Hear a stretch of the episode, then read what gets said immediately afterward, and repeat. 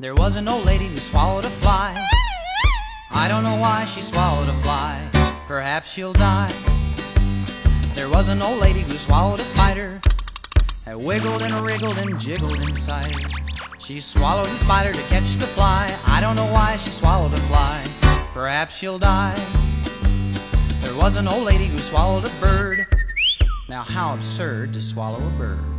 She swallowed the bird to catch the spider that wiggled and wriggled and jiggled inside her. She swallowed the spider to catch the fly. I don't know why she swallowed a fly. Perhaps she'll die. There was an old lady who swallowed a cat. Imagine that. She swallowed a cat.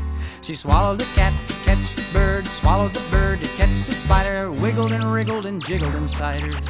She swallowed the spider to catch the fly. I don't know why she swallowed a fly. Perhaps she'll die.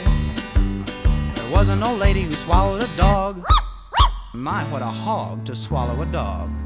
She swallowed the dog to catch the cat, swallowed the cat to catch the bird, swallowed the bird to catch the spider that wiggled and wriggled and jiggled inside her. She swallowed the spider to catch the fly. I don't know why she swallowed a fly.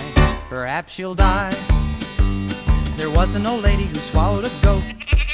Just opened her throat and swallowed a goat. She swallowed the goat to catch the dog, swallowed the dog to catch the cat, swallowed the cat to catch the bird, swallowed the bird to catch the spider that wiggled and wriggled and jiggled inside her.